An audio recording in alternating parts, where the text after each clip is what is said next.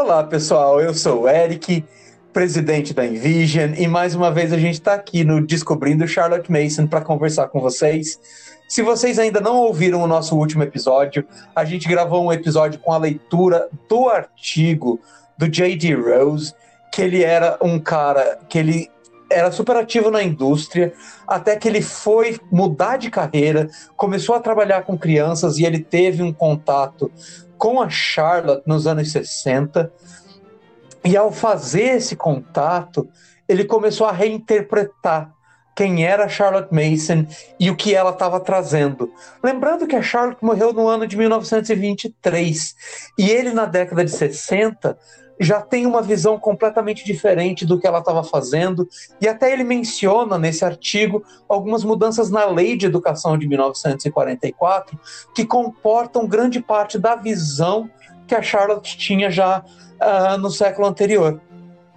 Então, o que o J.D. Rose escreve, ele escreve um artigo chamado a, a filosofia educacional de Charlotte Mason, baseado no que ele leu das fontes primárias da Charlotte e do entendimento que ele tinha saindo de um lugar de indústria para um lugar de estar tá ensinando crianças.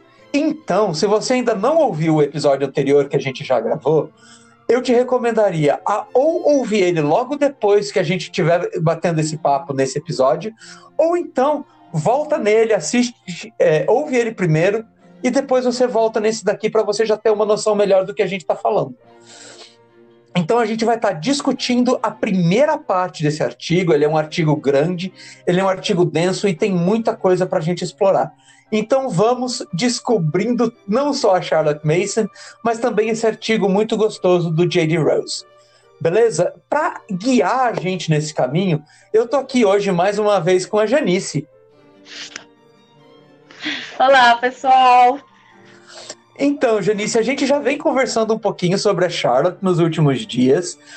E lendo esse artigo, na verdade, traduzindo ele também, é, primeira coisa que acontece é que é chocante a, a proposta que a Charlotte traz para a educação infantil, o quanto tudo isso é imbuído de valores muito profundos e o quanto você tem que estar tá atento ao que você está falando, a como você está lidando. E para quem leu o artigo ou para quem está entrando em contato com o episódio anterior, existem algumas coisas ali que elas nos confrontam, elas nos levam a realmente ter que analisar o que está acontecendo. Então eu quero, antes de mais nada, por que, que a primeira leitura de um artigo que a gente vai fazer já é um artigo dividido em quatro fases, já é uma leitura tão densa? Como é, como é que a gente chega e diz, ok, eu quero começar e eu já vou começar com tanta coisa assim? Sim. Bom, para você que está nos ouvindo e já teve, mesmo que um raso contato com as palavras da Charlotte, você já percebeu que ela é profunda demais em tudo que ela fala. Né? E para trazer, com essa ideia de trazer mais clareza, de descobrir Charlotte Mason, tirar aquilo que ainda está encoberto aqui no Brasil, nós escolhemos esse artigo porque ele traz um resumo muito completo. Então ele vai falar, ele é um artigo de 15 páginas, e nós dividimos ele em quatro partes e em cada parte nós vamos ter a leitura do artigo e mais alguns episódios de conversa para que a gente possa ir dialogando, para que a gente possa ir entendendo, conversando com essa leitura do artigo. Mas ele vai trazer uma síntese dos seis volumes da Charlotte. Então, para nós, em português, que só temos o livro 1 um traduzido, isso é um conteúdo rico demais, né? E esse é o motivo que nós escolhemos começar de cara com esse artigo porque ele vai ser muito profundo e vai trazer um bom resumo do método para você que está nos acompanhando aqui no Descobrindo Charlotte Mason. Que legal. Então a gente, ao final dessa série, e vale lembrar para quem está escutando a gente que a gente não está super comprometido em fazer isso super rápido. Esse processo de descobrir, ele é um processo que vai levar um tempo, a gente quer se deleitar com isso, a gente quer realmente poder explorar essas nuances e se são os conteúdos dos seis livros, é claro que a gente vai explorar bastante de cada um deles com mais profundidade ao longo do tempo, mas a gente quer poder passar essa introdução de uma forma gostosa também, né, Janice? Com certeza. E uma das coisas, lendo o artigo, que me chamou a atenção é que a Charlotte parece levar as crianças muito, muito a sério.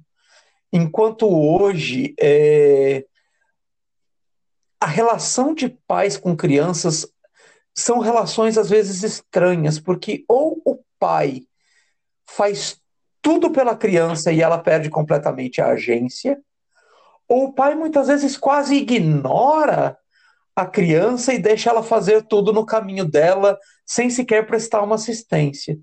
Mas a Charlotte, ela leva tão a sério a coisa que ela cita até que o papel do professor precisa ter um jeito muito específico. Ela cita ali sete grandes perigos da educação e ela tem uma relação diferente com a autoridade também. Eu queria que, se você pudesse, vamos conversar um pouquinho sobre esses sete erros, esses sete perigos. Como é que a gente pode, é, desde já, é, se você puder trabalhar um pouquinho disso, primeiro de tudo, como é que a Charlotte vê a criança em si e por que tantos perigos, tantos cuidados. Aonde é que a Charlotte quer chegar que ela vê tanto obstáculo, tanta coisa para a gente tomar tanto cuidado com tudo? Uhum. A, a, primeira coisa, ela já está de cara no, no começo de todos os livros da Charlotte. Nós temos o mesmo prefácio, que é o prefácio da série Educação no Lar, que ele começa com o primeiro princípio, que é crianças são pessoas. Então a Charlotte, ela ia totalmente contra aquela doutrina herbatiana que falava que as crianças eram páginas em branco que precisavam ser escritas ou como recipientes vazios que precisavam ser preenchidos. O respeito que a Charlotte tinha pela criança, ela entendia e defendia isso para as famílias, que a criança que está diante de você, ela é uma outra pessoa, com suas próprias habilidades, com seus próprios desejos, seus próprios temores. Ela é um filho de Deus que está nas suas mãos. Então, dentro disso, a Charlotte ela desenvolveu uma série de, de cuidados, uma série de posturas que nós tínhamos uh, que ter, que nós devemos ter, para que essa criança, essa pessoa se desenvolva num ambiente saudável. E quando o J.D. Rose fala né, desses perigos, e muitos deles ele observou e comenta um pouco no artigo da experiência dele na indústria, né, como alguém da, da área industrial, são perigos que nós não percebemos no nosso hum. dia a dia hoje. São coisas que nós estamos tão acostumados a, a, lidar, nós fomos educados dessa forma e nós acabamos passando isso inconscientemente para as crianças que estão à nossa volta, sem perceber. Hum. E até antes de entrar nos perigos específicos, uma coisa que eu acho interessante, e eu queria que você comentasse nisso, é que eu vejo a Charlotte trabalhando um balanço em que você nem tem o descuido com a criança, mas ao mesmo tempo você também não subestima a criança.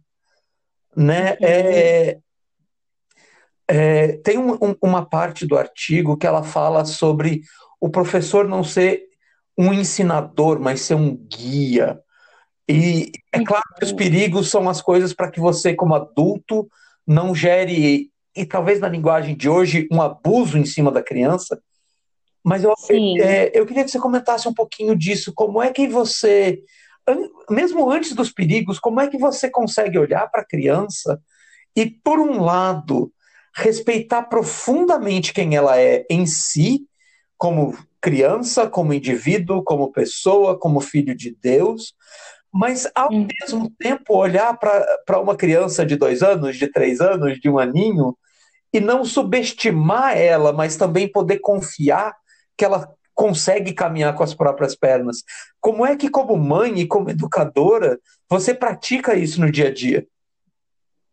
Sim, tem uh, são, são duas coisas diferentes, né? Uh, algumas pessoas às vezes confundem uh, o método da Charlotte muito com o unschooling, quando a gente fala dessa parte, ok, as crianças são pessoas, elas têm suas próprias vontades, sua, seus próprios desejos, suas próprias inclinações de temas a ser estudado, então vamos deixar, é, deixa elas que elas se viram, que elas obtenham conhecimento por elas mesmas.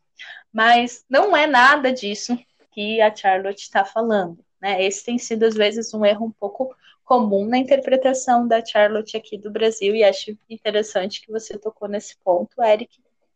Por quê? O que a Charlotte está falando é o quê? Nós, como pais, como educadores, somos as pessoas responsáveis por preparar um banquete de ideias vivas, nós já falamos muito dessa palavra, dessa frase aqui, vamos usar muito ainda. Nós somos os responsáveis por preparar esse banquete para que as crianças se fartem, se deliciem, mas nós não somos as pessoas que vão pegar desse banquete com uma colher, levar até a boca da criança, mastigar para que a criança consiga digerir. E essa é a grande diferença. Eu gosto dessa comparação com a refeição. Então, não é porque, e a Charlotte usa muito essa comparação, ela fala que, assim como o nosso corpo físico precisa de uma alimentação correta, saudável, variada, assim como precisamos de tempo para digerir, a nossa mente precisa de um banquete de ideias vivas uma alimentação correta, variada, com tempo para digerir. Então, ela faz esse, esse jogo entre o nosso corpo físico e o desenvolvimento da nossa mente. E eu, eu gosto de dar um exemplo, por exemplo, a minha filha gosta muito de abóbora, mas eu não vou servir só abóbora para ela todos os dias. Quando ela era criança, ela comeu uma semana, eu acho, muita abóbora, e ela ficou com o nariz laranja. e a pediatra falou que era porque. Ela perguntou o que, que ela tá comendo. Aí eu falei que quase todo dia ela comia abóbora, porque ela gostava muito, mamãe bem inexperiente de primeira viagem. E ela falou: não, mãe, você não pode dar muita abóbora todo dia, mesmo que ela goste, porque é, é excesso de beta-caroteno, né, para criança. Então, quando a Charlotte está falando do, de um banquete de ideias vivas ela tá, e desse respeito à criança, eu incluo a abóbora no nosso cardápio, porque a minha filha ama, mas ela não vai comer só abóbora, ela vai ter outras coisas variadas nesse cardápio, faz uhum. sentido? Então, ao mesmo tempo que nós respeitamos a, a criança, as inclinações da criança, nós temos um cardápio variado de coisas que ela precisa para nutrir a mente dela com conhecimento adequado. Entendi. E, e, e, então, se a gente consegue enxergar assim, é, eu quero explorar ainda mais um pouco aquele negócio dos perigos. Ela cita é, o que o J.J. Rose coloca como uma citação da Charlotte é assim: o problema da dependência do professor, o mau uso do poder de sugestão, influência, o abuso dos desejos, o sistema de premiação do desempenho, o desejo de poder são perigos que a autoridade são perigos da autoridade. E o desejo da sociedade também é um perigo que acaba influindo sobre a criança. Então, vamos falar um pouquinho mais sobre cada um desses perigos, como evitá-los, por que, que eles são importantes, qual é a relevância deles no método da Charlotte, e especialmente é, de uma visão dos pais, dos educadores dessas crianças. Como é que faz para a gente manter tanta coisa na cabeça quando, na verdade, é no mundo em que a gente vive hoje, na verdade, se você for olhar, parece que a sugestão ela é até desejável. Parece que a influência, é, eu ser influente é algo desejável. Como é que eu vou evitar de influenciar a minha criança quando eu meço o meu sucesso pela minha influência. Como é que eu faço para evitar um sistema de premiação do desempenho, com notas, com troféus e com tudo, quando hoje a sociedade é extremamente competitiva? É, eu queria explorar um pouquinho disso com você, porque na minha leitura eu percebi o cuidado da Charlotte com as crianças E eu imagino que, essa, que as crianças que, são, que crescem escutando a Charlotte, crescem sendo educadas nesse método, sejam crianças que têm muita força de personalidade. Mas, ao mesmo tempo, eu olho para adultos, eu olho para idosos que não só fariam isso com criança, mas sofrem isso de televisão, de rádio, de Instagram, é, de mídia social. Uhum. E como é que esses Sim. adultos que não estão livres disso vão conseguir sequer filtrar isso para não fazer com as crianças? Exatamente. E é uma coisa que sempre quando eu converso com outras famílias que querem iniciar nesse processo de educação do, dos filhos, seja como after school, seja como homeschool, sempre quando eu falo com as famílias, eu falo, primeiro passo é desconstrução, né?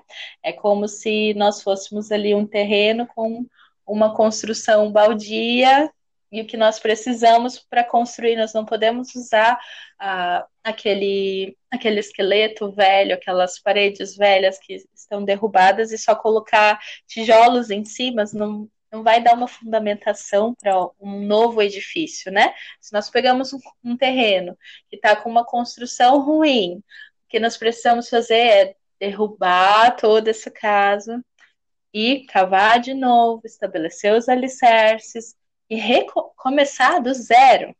Então, o primeiro passo é desconstrução. E aí, dentro desses sete perigos, é uma desconstrução que precisa acontecer em nós, para que nós consigamos passar para as crianças, para que nós consigamos não fazer mais isso com as crianças. Mesmo quando eu estava lendo esse artigo, isso é muito interessante porque eu também estou numa jornada de estudar e eu acho que cada pessoa que conhece a Charlotte vai ter uma jornada infinita de estudar e descobrir cada vez mais uh, sobre o método, os artigos. Então, mesmo eu já estando nessa jornada, eu percebi muitas coisas que às vezes eu faço ou meu esposo faz com as meninas e eu preciso me lembrar disso de novo, derrubar esse restinho de construção que está aqui ainda para conseguir prosseguir edificar algo mais sólido. E o primeiro perigo que o J.D. Rose fala é a dependência do professor.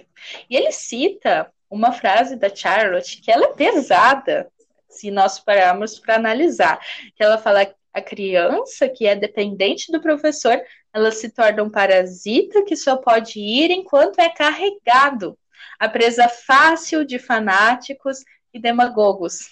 Né? Mera coincidência com os nossos dias. Não é coincidência. E não vamos alguma. nem mencionar pais que estão fazendo isso com os filhos e que filhos crescem e os pais continuam codependentes e toda essa coisa, né? Não vamos nem falar disso. Vamos Exatamente. manter no professor. Exatamente. Vamos manter no professor. Mas o, nós, como pais, acabamos sendo o professor nesse, nesse campo que estamos intermediando Sim. também, né? Então, quando a gente pensa nessa dependência, a gente pensa nessa necessidade que a gente tem hoje de precisar que alguém mastigue algo para nós. Nós acabamos de falar aqui que o método da Charlotte é oferecer um banquete e não mastigar um banquete para a criança. Só que nós somos educados assim, acostumados a estar atrás de uma classe e ter a figura de um professor que é aquele que mastiga, e nós nos tornamos dependentes desse processo de aprendizado. Nós só conseguimos ir enquanto somos carregados, só conseguimos aprender se alguém nos ensine. Então, a Charlotte falava que o único caminho para alcançar o conhecimento é a autoeducação. Se você não trilha um caminho de autoeducação, você não consegue agregar o conhecimento de uma forma efetiva, né? E se nós pararmos para pensar, quantas vezes uh, nós estudamos só uh, para passar no vestibular, ou quantas vezes nós ficamos assistindo vídeo, compramos cursos para nos ensinar como fazer homeschool, compramos cursos de como fazer tal coisa, como fazer outra coisa, e acabamos que não aprendemos nada, porque a gente está sempre dependendo de que alguém mastigue as coisas para nós, né? E essa não é a ideia nem com o nosso podcast, nós não queremos mastigar nada para vocês, nós queremos desafiar o seu pensamento, para que você vá atrás, para que você pense, para que você estude. Então, nós estamos conversando sobre a Charlotte aqui, vá ler o livro da Charlotte, vá ler esse artigo, se auto-eduque, né? Comece por você. Não tem como nós desenvolvermos crianças autodidatas se nós permanecemos dependentes da figura é, e uma coisa que você observou, eu acho muito válida, porque sendo é, sendo diretor, sendo fundador de uma escola de treinamento profissional, uma das coisas que eu percebo muito é isso: as pessoas têm uma sede enorme pela informação sobre coisas. É, hoje em dia as pessoas buscam ferramentas para tudo, mas em geral se sentem altamente desmotivadas e em geral desistem logo que a prática começa a depender delas. Então, é, você vai ver pessoas que estudam é, educação infantil, que estudam inglês, que estudam é, como ter um bom mindset, que vão ser, às vezes, até viciadas em, em, em, palestras motivacionais, mas que nunca tem a paciência de colocar em prática nada do que aprendeu, nunca colhe os frutos dessa informação que buscou, simplesmente porque, na hora de colocar na prática, não tem uma estrutura capaz de se levar adiante nessa autoeducação. Nós nos tornamos grandes consumidores de informação, mas muito poucos praticantes do que a gente tem aprendido. E até vale a pena esse desafio. Que você que está escutando a gente e mais para frente a gente pretende é, traduzir os livros da Charlotte, traduzir artigos da Parents Review e até fornecer módulos para que pais possam acompanhar os seus filhos no crescimento, é, nas mais variadas matérias e tudo mais, vale a pena aqui já uma reflexão para você. Se você vai treinar a sua criança para que ela tenha a fortitude de perseverar, continuar e praticar, e essa é a ideia do autoestudo que a Janice estava falando, como é que você, que é responsável pela atmosfera do lar, vai não fazer isso também? Sabe, que, que esse podcast não seja mais um podcast na sua vida que você vai gastar horas e horas e horas escutando e não praticando. É um pedido que eu gostaria de deixar aqui para você, embora ao pedir isso, talvez eu esteja incorrendo no perigo de sugestão. Explica para gente o que, que é esse, esse perigo de sugestão, Janice, ou de influência. Bom, a, a Charlotte fala que o poder da sugestão ele deve ser usado apenas como um cirurgião usa um anestésico. Eu acho que você conseguiu usar ele agora como um cirurgião usa um anestésico. Porque eu tenho certeza que todos gostaram dessa sua Que ela traga frutos. Ai, ai. Deixa os comentários aí, ver se você está praticando. Depois volta nesse vídeo ou nesse podcast e comenta pra gente. Olha, eu realmente estou praticando, não estou só recebendo informação. Isso mesmo, isso mesmo. Pode postar a sua prática e marcar a gente também no, no Instagram, arroba descobrindo Charlotte Mason. Mas quando a gente vê o poder da, da sugestão, é uma coisa que a gente usa demais e às vezes eu fico assim preocupada com esse uso em excesso quando eu vejo isso nas pessoas, né? Porque a sugestão, ela tem o poder de brincar na mente da criança. E se a gente não dá espaço para que a criança pense, nós ficamos o tempo inteiro dando sugestões e contra-sugestões do que ela deve fazer, do que ela deve pensar. Por exemplo, se você já pratica um pouco do método da Charlotte, você passa bastante tempo ao ar livre com a sua criança. E o que a Charlotte fala, ela diz que a criança precisa ser deixada em paz. Ela usa esse termo no livro 1. Né? Ela fala algumas atividades dirigidas que nós podemos fazer, mas elas são bem curtas, e o resto das quatro, seis horas ao ar livre, ela precisa ser deixada em paz. Né? Nós não precisamos ficar, uh, olha aquela borboleta, olha essa flor, olha aquilo, você viu isso, você viu aquilo. Nós não damos espaço para que a criança observe, não damos espaço para que ela pense por ela mesma. Assim também nas leituras, quando nós uh, pedimos narração, quando nós lemos um livro, quando a criança conta algo de um livro, parece que o tempo inteiro nós já temos essa, essa coisa de mastigar o conteúdo para alguém, assim como foi mastigado para nós, que nós queremos ficar em cima sugerindo, sugerindo, sugerindo. E a criança não precisa disso, né? Uh, nem nós precisamos disso. Então, é algo que nós devemos nos policiar para parar de usar esse poder.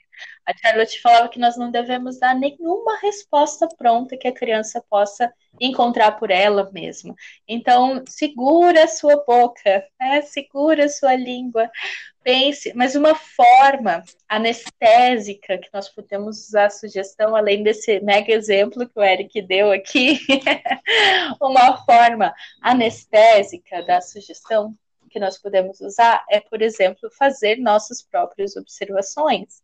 Então, se eu acho que tem uma coisa muito legal que talvez ela não percebeu na nossa caminhada, na natureza, ou alguma coisa muito interessante que ela não narrou no livro, eu conto a minha observação a minha experiência. Então eu falo, uau, eu gostei dessa flor porque ela tem esse vermelho carmesim e esse pólen no meio dela tão amarelo, dá um contraste tão lindo com as pétalas vermelhas e sedosas.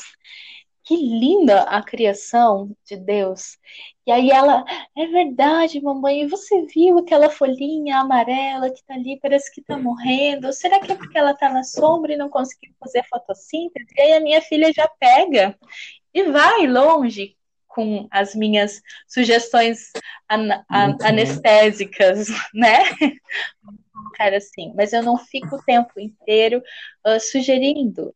A gente precisa dar espaço para que eles possam ir, para que eles possam ir em busca do conhecimento. E como é que é a diferença, então, desse poder de sugestão para o perigo do poder da influência que o, J, que o JD fala também? Uhum. O perigo do, do poder de influência, que, como você falou, né? A gente o tempo inteiro quer, quer influenciar ou é influenciado pelas pelas palavras de alguém. E o que a Charlotte está falando aqui é que ela não quer que a criança ela seja uma planta parasita que sempre precisa se apoiar na personalidade mais forte. Né? Então, nós influenciamos, às vezes nós queremos moldar toda uma coisa como se realmente a criança fosse uma página em branco e não fosse capaz de lidar com o conhecimento por ela mesma, né? Nós temos que parar de querer influenciar tanto ela no que ela precisa aprender, no que ela precisa entender e deixar que ela faça suas próprias suas próprias observações, que ela faça suas próprias relações, né? Porque Charlotte falava que a educação ela é ciência Sim. das relações e a criança só consegue relacionar por ela mesma quando ela está livre da nossa Sim. influência. E então, se a gente consegue evitar a sugestão, a gente consegue então passar por esse período de, de não influenciar, de não permitir que a nossa, que a nossa criança seja é, praticamente um parasita, que é uma linguagem tão forte para você falar de uma criança hoje em dia. E, com, é, e como é, é que eu faço então para evitar explorar o desejo de aprovação dela? Exatamente. A Charlotte, ela, ela até falava que o desejo de aprovação no bebê, por exemplo, ele, ele pode ser usado, porque o bebê ele consegue ver no seu rosto se ele pode fazer aquilo, ou se você tá de cara feia, não, não.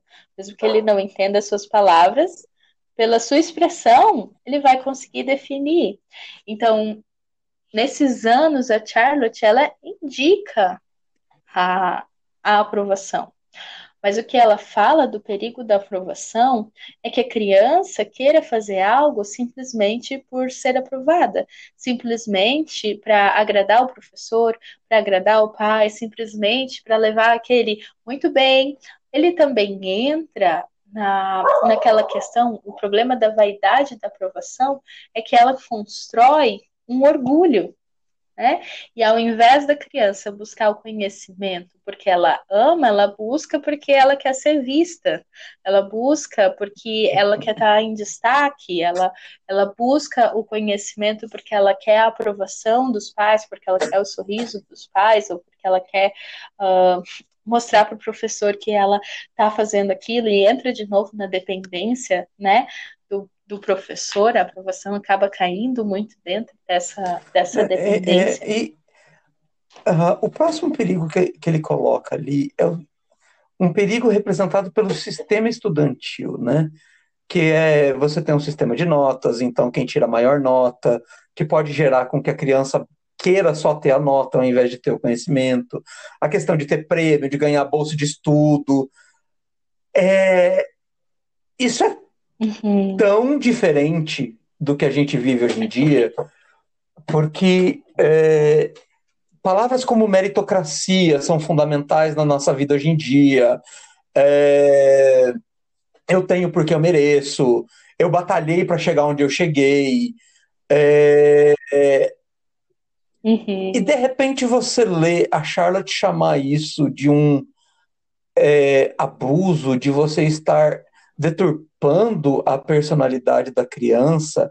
E até tem um ponto no artigo em que ele diz que isso é um culto deliberado da ganância. Ei, peraí. Como assim essa botânica do século XIX chega para mim e diz que eu querer sim conquistar lugares mais altos é um culto à ganância? Me explica isso, Janice. Como assim? É, esse, esse perigo ele está bem relacionado com o próximo perigo também, que é o desejo de poder, né? Então, bem o que ela está colocando aqui é que tendo um sistema de notas, de prêmios, de colocação, nós fazemos aquilo simplesmente porque queremos ter um destaque, né? Ou uh, um aluno estuda numa escola e tira notas boas só para ele passar de ano e ganhar aquela bicicleta no final do ano, que os pais sempre prometem, né? Em algum ano, se você ganhar, passar de ano esse ano, você vai ganhar uma bicicleta. Acontece muito. e nós costumamos uh, negociar as coisas com as crianças. Então, se você agir dessa forma, a partir de hoje você vai ganhar isso. Se você ah, comer toda a sua comida, você vai ganhar isso de sobremesa. Se você. Nós costumamos negociar e colocar muito uhum. isso em, em tudo na nossa volta, não só na, na parte acadêmica, né? E só que também uma coisa que nós costumamos usar muito é, é, colocar disputa até na mesa, às vezes, com as crianças. Tipo, ah, olha lá, a mana tá ganhando de você, come mais uhum. rápido para você ganhar da mana. né? Para criança pequena, comer toda a comida. Mas nós estamos incentivando ela a ter essa ganância de querer estar tá sempre em primeiro lugar, ter essa ganância de querer estar sempre disputando e não fazer as coisas por ela mesma. Você precisa comer, senão você vai estar com fome. Né? O seu corpo precisa ser nutrido. A gente sempre conversa com a Ruth que ela tem que ficar fortinha. Então, quando ela termina um prato de comida, ela faz assim e fala: Ó, oh, mamãe, eu tô fortinha. E aperta o bracinho dela aqui que ela tá fortinha. Então, esse é o motivo para você se alimentar, crescer, e não porque você precisa estar em primeiro lugar. Então, o que a Charlotte está falando é que nós temos um enfraquecimento intelectual por querer buscar o conhecimento, entre aspas, só para esse fim. E ela coloca até mesmo o fim de você passar numa faculdade, né? Isso é, é, é muito louco. E eu estava lembrando aqui, eu sou estudante universitária também, eu fiz o Enem acho que faz uns dois anos. E eu estudei, entre aspas, né, só para passar no Enem, só para fazer um vestibular. Se você me perguntar qual o conhecimento que eu tenho sobre as matérias que eu prestei no Enem, se eu me lembro de alguma dessas coisas, eu também já prestei concurso público, já estudei para provas do Banco Brasil e Caixa, se você me perguntar qual, o que que eu me lembro de direito, o que que eu me lembro de direito do consumidor e de todas as coisas que envolviam nesse curso, eu não me lembro nem dos temas uhum. que eu comprei apostila para estudar, porque eu estudei só para passar na, num concurso, só para passar numa prova. Esse, isso não é conhecimento. Eu não me eduquei com aquilo. Aquilo não se tornou uma ideia viva dentro de mim que eu mastiguei com a minha própria boca. Eu peguei coisas que outros mastigaram. Viu a, a diferença que a gente uhum. voltou no banquete de ideias vivas, né? E isso está dentro do sistema de notas e prêmios. O que, que nos motiva deve ser o conhecimento em si mesmo. E ponto não uma premiação por conhecer algo. Porque a criança que tem conhecimento como motivação central, ela está o tempo inteiro sendo instigada, querendo conhecer mais, querendo descobrir coisas novas. A nossa filha, a gente imprimiu aqui em casa e colocamos um, um versículo na parede que diz: Em Cristo estão escondidos todos os tesouros da sabedoria e da ciência. E ela ora isso quase todo dia. E ela pede para Jesus revelar os mistérios escondidos da sabedoria e da ciência para ela. E quando ela relaciona, nós terminamos uma aula e ela fala: Uau, mamãe, você viu que tinha matemática até na geografia e que o que a gente estava vendo em geografia depois no nosso livro de contos, ele era do mesmo lugar da história da geografia. E era assim porque eu preparei para ser assim? Não, mas é, ela conseguiu relacionar todas as coisas. Eu só preparei os livros que ela ia ler e ela fez sua própria relação. E ela falou: Uau, mamãe, eu acho mesmo que Cristo está me revelando os mistérios escondidos da ciência. Então, é esse o impacto que nós queremos ter nas crianças com o conhecimento em si mesmo. Não porque elas precisam de uma nota, porque elas precisam de uma aprovação, não porque ela seja sendo influenciada, mas porque ela está tendo a oportunidade de se deleitar com um banquete de ideias vivas. Você vai olhando para as coisas que ela cuida, é, e o próximo perigo que, que ele coloca ali para gente é o desejo de poder. E, de novo, a gente vive numa sociedade em que o poder é considerado extremamente importante. Mas aquele é considerado como um risco no ensino. Por quê?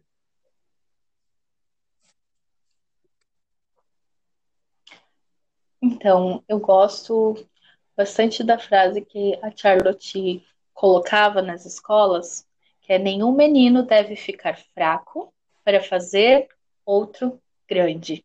Né? E ela fala que esse desejo, se a criança tiver um desejo de poder, se ela for ambiciosa por poder, que ela seja em conhecer, que ela queira poder conhecer coisas novas, que ela tenha essa ambição pelo conhecimento, porque nisso ela não interfere na personalidade de nenhuma outra criança.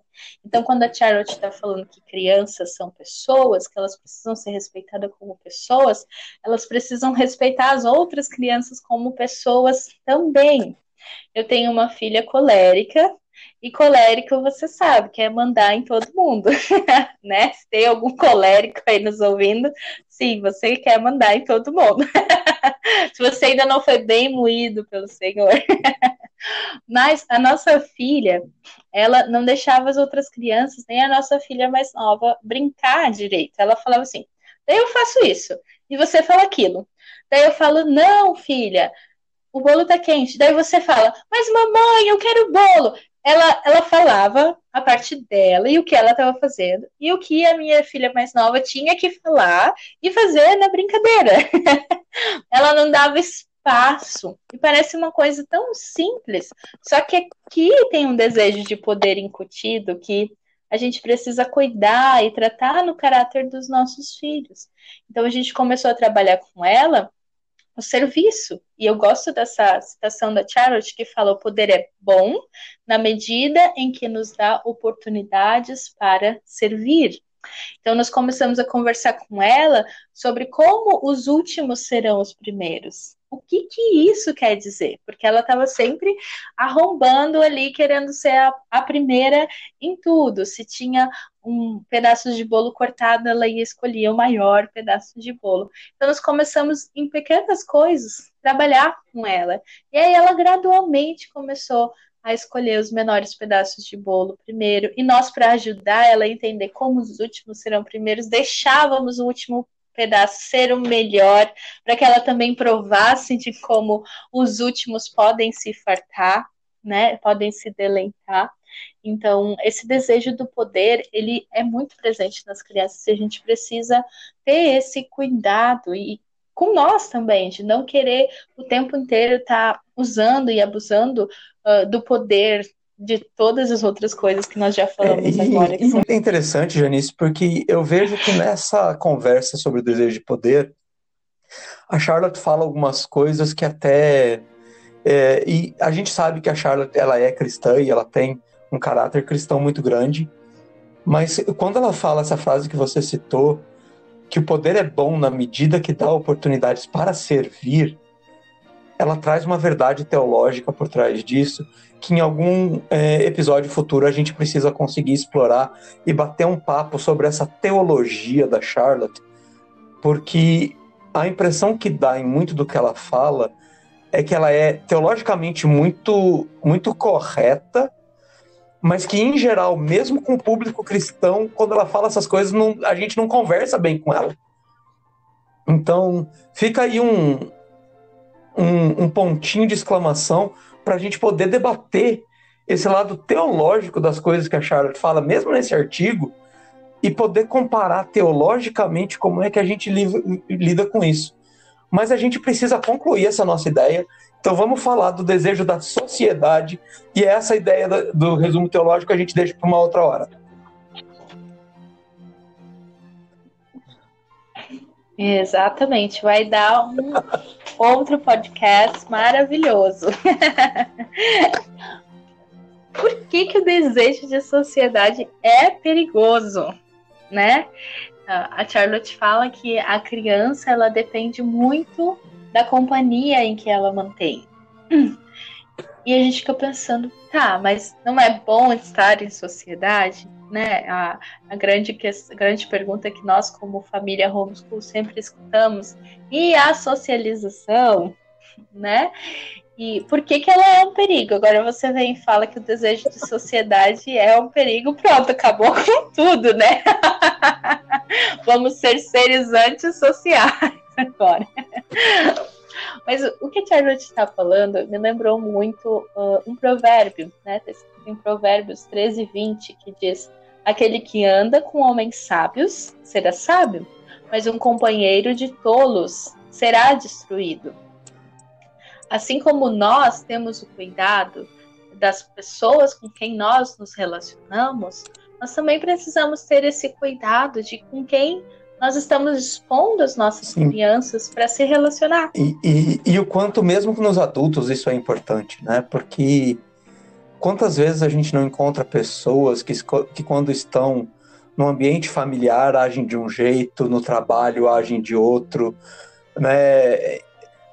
Tá com a família assistindo futebol é uma pessoa, tá na rua dirigindo, por exemplo, é outra pessoa.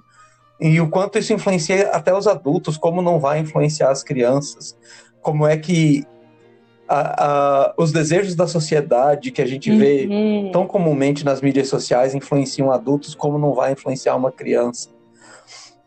E, e é importante a gente cuidar disso com toda certeza. Mas, Janice, eu acho que o nosso papo por hoje tá uma delícia. A gente começou a avançar nesse artigo fantástico, mas a gente precisa parar um pouquinho, pensar. E eu tenho mais perguntas para você que a gente volta a elas no próximo episódio. O que, que você acha? Tamo marcado?